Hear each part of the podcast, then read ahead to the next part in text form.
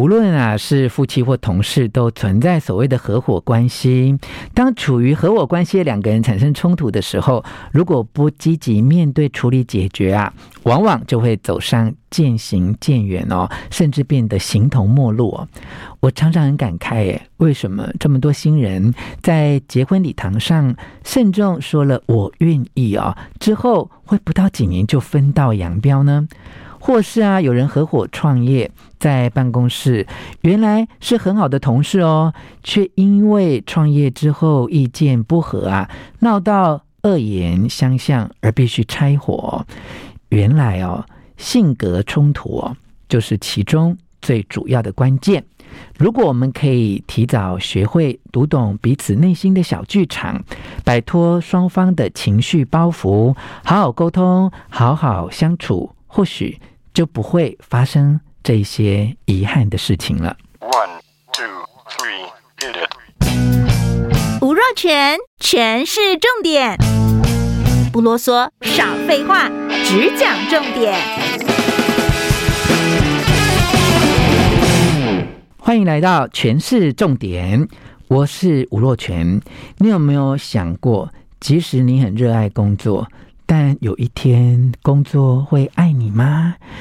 即使哦，你很热爱你的伴侣，但有一天，伴侣会不会背弃你呢？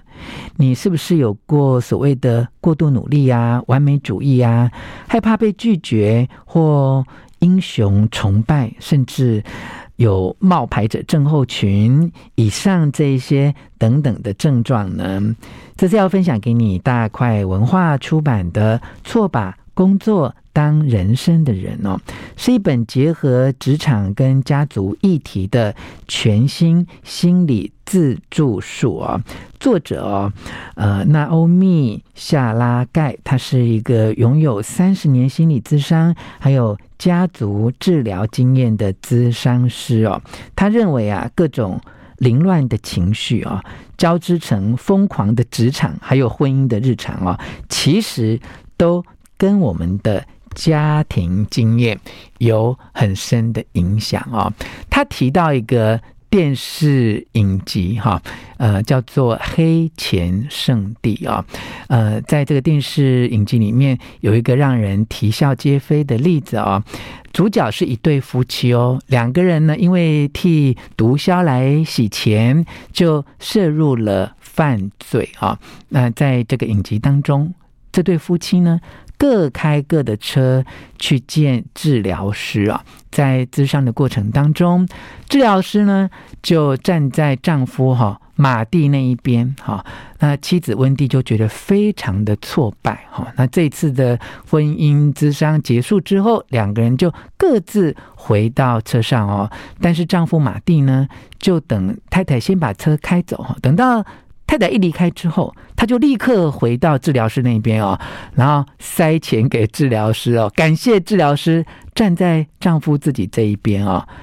然而呢，这影集的下一集呢，温蒂。同样也想到可以这么做，他一样塞了红包哈，然后最后唯一的赢家就是这一位违反道德的治疗师啊！哎，看起来就这个影集的剧情嘛，但这个剧情呢，其实就说明了一件事情啊，也就是一句跟婚姻相关的金句啊，你一定要记下啊！这个金句叫做“你吵赢的时候”。不要忘了，你获得的奖品哦，就是跟输家一起上床睡觉，恭喜你哦！这金句有没有很妙哈？就是夫妻吵架啦，哦，再讲一次，让你方便做笔记哦。他说，你吵赢的时候，不要忘了，你获得的奖品就是跟输家一起上床睡觉，恭喜你哦。我相信这些都不是你想要的，呃，伴侣的关系哈。那其实呢，这就是性格冲突最典型的婚姻关系里面常常碰到的问题哈。因为每个人在呃婚姻关系里面，或者是合伙关系里面啊，其实都会发生意见不一致的时候，哈，呃，很多呃夫妻在做咨商跟治疗的时候，通常都会去找咨商师或治疗师，呃，倾诉自己的痛苦，而且很希望咨商师或治疗师能够站在自己这一方，哈，让咨商师相信说他的伴侣对他不公平啊，而且希望咨商师能够纠正另外一半的错误思考跟行为啊，但一个。有道德或专业的咨商师哈，或像我这样的心灵咨询师啊，我都会粉碎他们的梦想哈，因为我们一定要站在比较中立、比较客观的角度来处理，因为性格冲突而产生的种种的矛盾哈，所以通常呢会秉持下面这几个原则哈，呃，也是我们处理性格冲突必须要把握的重点哈。第一个重点也是程序当中的第一点啊，就是呢共享现实，也就是找出双方都同意发生过的事情哈，呃，不论双方哦互相同意的程度有。多少啊？很高或很低哦？找出两个人都同意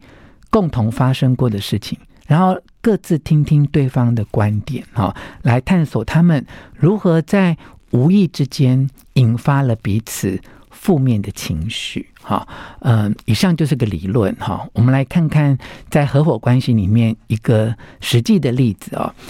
两个人会合伙，闹到关系紧绷哦。那常常看到的典型案例是这样：就其中有一个人非常重视细节啊，另外一个人就是充满创意哈。那这两个人其实刚开始是是互补的，他们创业一定是彼此可以用到对方的专长。可是呢，譬如来说，A 的个性一丝不苟，很重视细节，条理分明哈。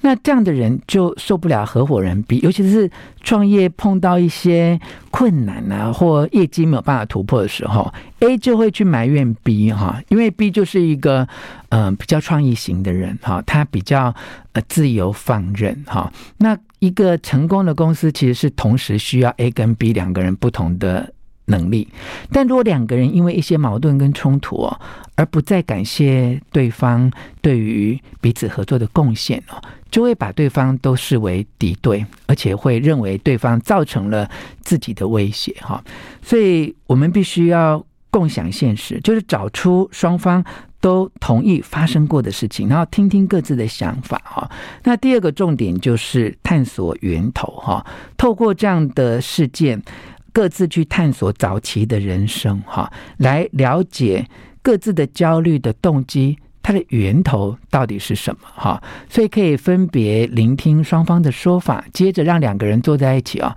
来解释他们各自是如何的火上浇油，哈，导致这样的冲突不断的升温，哈，在咨商的时候。这个技巧是一个重点啊，就是呃了解对方的童年、对方的呃青春期啊，他们在成长的过程当中经历了什么样的人生哈？如果能够了解他们的焦虑的源头，就比较能够找到。双方解决问题的方法，哈，像刚刚我们讲的这个例子啊，就是很有创意的人不重视细节嘛，那那个很重视细节的人，他就会越来越焦虑，哈。那两个人其实都为了减轻自身的焦虑，就会搞到对方就会更焦虑，哈。但是如果能够了解他们。呃，成长的过程，譬如说，哎，有人曾经重大失恋哈，有人曾经家道中落，有人曾经被朋友背叛哈，呃，让他们透过这样彼此的理解哈，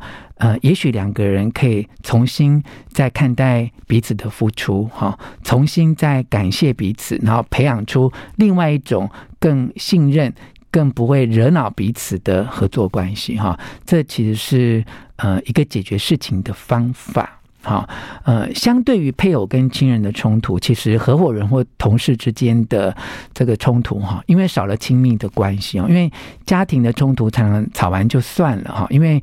大家都知道在气头上嘛，好，那呃，其实是比较容易呃重新再沟通，重新再建立信任的关系，哈，呃，但是在职场上面，这种脱口而出的恶言恶语是很容易，嗯，伤害对方，哈。由于在个人冲突升温的时候，我们比较容易有一个倾向，就是一直认定对方是错的，哈，甚至认为他们非常的卑劣，哈。那这样的一种观点，哈，也许会暂时抚慰我们的脆弱的自尊，但它有一点点自欺欺人啊，就。就呃，代表我们自己认为自己没有没有需要改进，没有需要学习哈，所以我们必须要想想，在成长过程当中有没有这样的问题，让自己过于好强而不肯为别人着想哈。那接下来就可以进入第三个重点，也就是厘清角色哈。进一步的问问自己，为什么这个人让我这么生气？哈，那这种互动的感觉有没有很熟悉呢？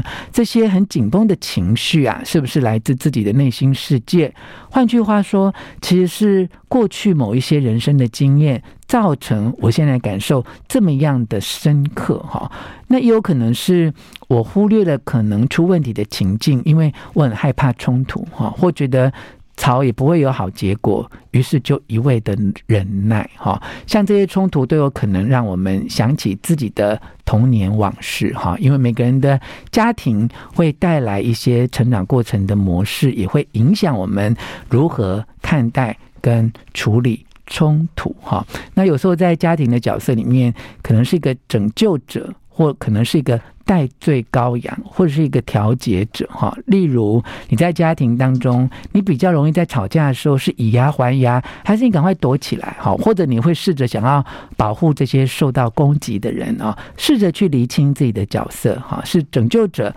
是代罪羔羊，还是调节者，哈？认清自己的角色之后，对于我们解决事情会有下面这个很重要的影响，哈，也就是你能够改变叙事的观点，哈。用开放、好奇的心来探索，也唯有透过这个方式找到新的观点，你才能够有安全感的换位思考，进而解决冲突。